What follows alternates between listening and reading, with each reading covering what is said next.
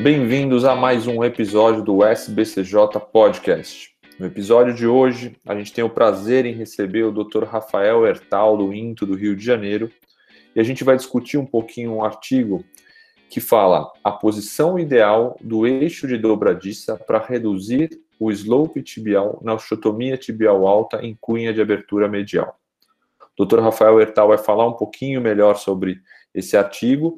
Uh, eu já queria aí abrir, Rafael, para você se apresentar um pouquinho, e aí já pode falar também para a gente qual que era a ideia do artigo, ou seja, o que, que esse artigo está querendo avaliar. Olá, bom dia. Gostaria de agradecer o convite. É, essa iniciativa do podcast é uma iniciativa muito legal, tem é, conquistado muita popularidade é, em meio a, principalmente os cirurgiões mais jovens, e acho que vai ser muito interessante a discussão desse artigo. É um artigo publicado é, nesse ano, em maio de 2021, na Arthroscopy, é, falando sobre o ponto de dobradiça ideal para redução do slope na osteotomia tibial alta com abertura medial.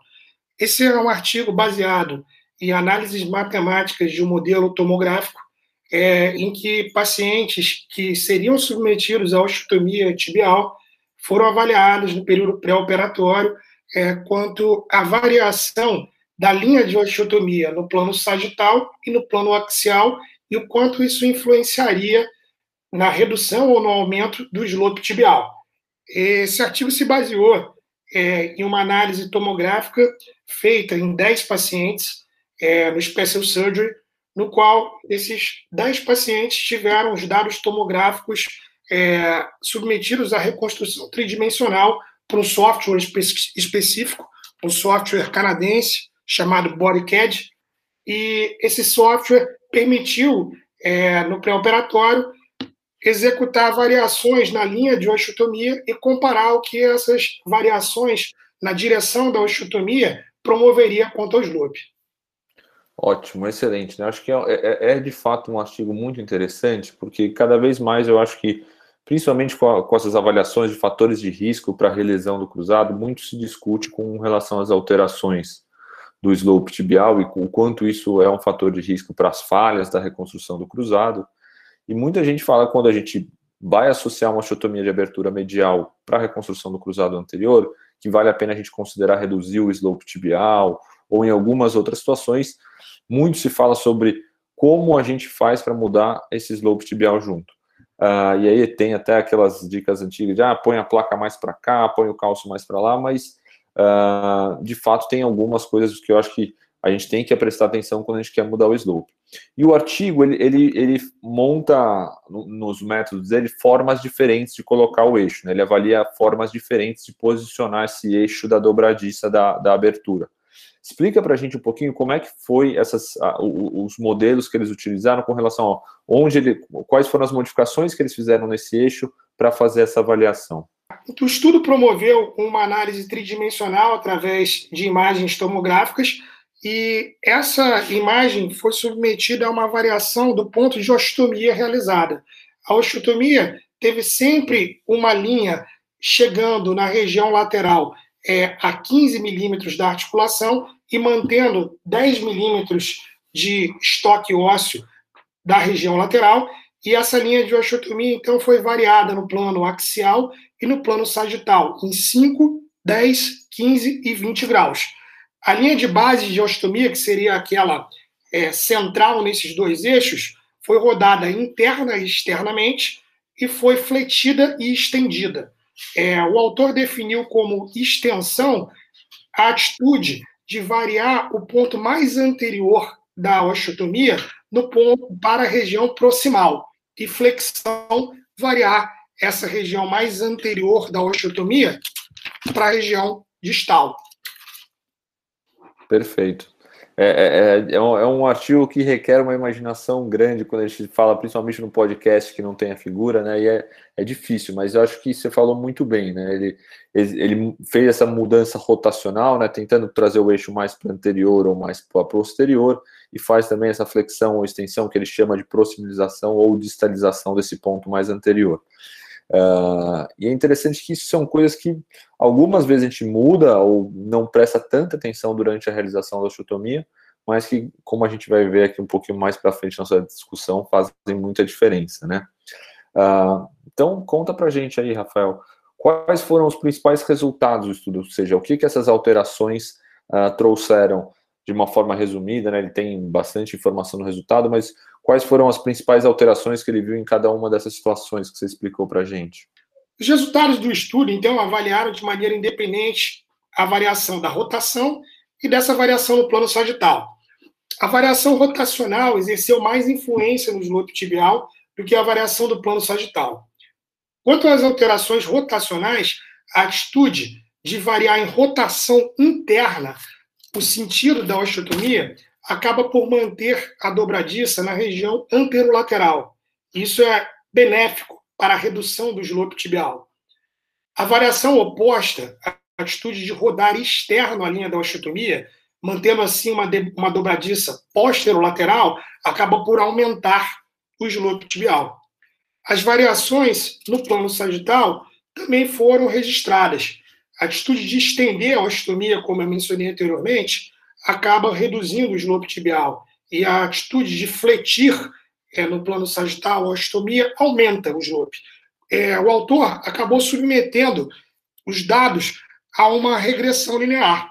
E com essa regressão, ele pôde estimar qual é o papel independente de cada uma dessas variações. Ele chegou a alguns dados bem interessantes. Ele observou que a variação de 9 graus quanto ao plano de rotação tende a variar o slope, reduzindo ou aumentando ele em um grau. Quando ele trabalhava com o plano sagital, a alteração aproximadamente de 21 graus tenderia a reduzir ou aumentar o slope tibial. Excelente, Rafael, muito bom. Acho que uh, você conseguiu resumir muito bem os resultados apresentados e, e, e, mais uma vez eu falo da dificuldade de, de, passar todas as informações. Eu acho que você passou muito bem, porque é uma coisa que tem que ter bastante imaginação para a gente conseguir só vendo. E eu acho que para quem uh, se interessou pelo artigo, acho que vale a pena dar uma olhada nas figuras do artigo, que elas esclarecem muito dessas dificuldades.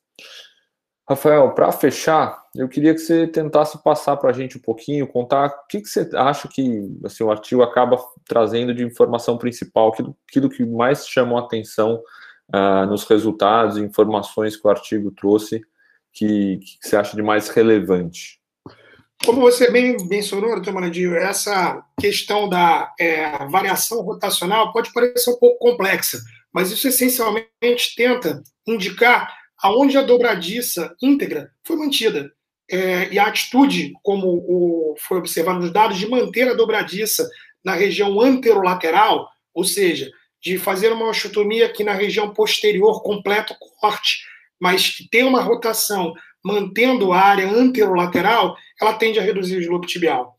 E o inverso disso é realizar uma osteotomia em direção mais promovendo por completo a liberação da região anterior e a manutenção da região posterolateral tende a aumentar o slope tibial. Existe uma tendência do cirurgião, quando faz a ostomia, é, de descolar o colateral medial para poder agredir, assim, atuar sobre a área da osteotomia, e isso tende a fazer com que o cirurgião aborde a região medial da tíbia mais de anterior na região medial para posterior na região lateral. E essa atitude seria é, deletéria contra os lobos, seria exatamente o oposto disso que a gente tentaria, é, deveria tentar promover ao reduzir o lobo tibial.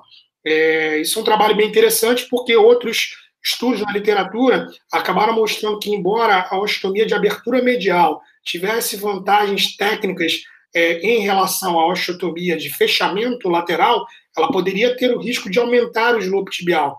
A gente vê que existem inúmeros fatores que podem variar do slope durante a realização da osteotomia. Embora a gente pense na osteotomia como uma cirurgia que vai alterar o plano frontal, o plano coronal, ela tem capacidade de alterar o plano axial ou o plano sagital.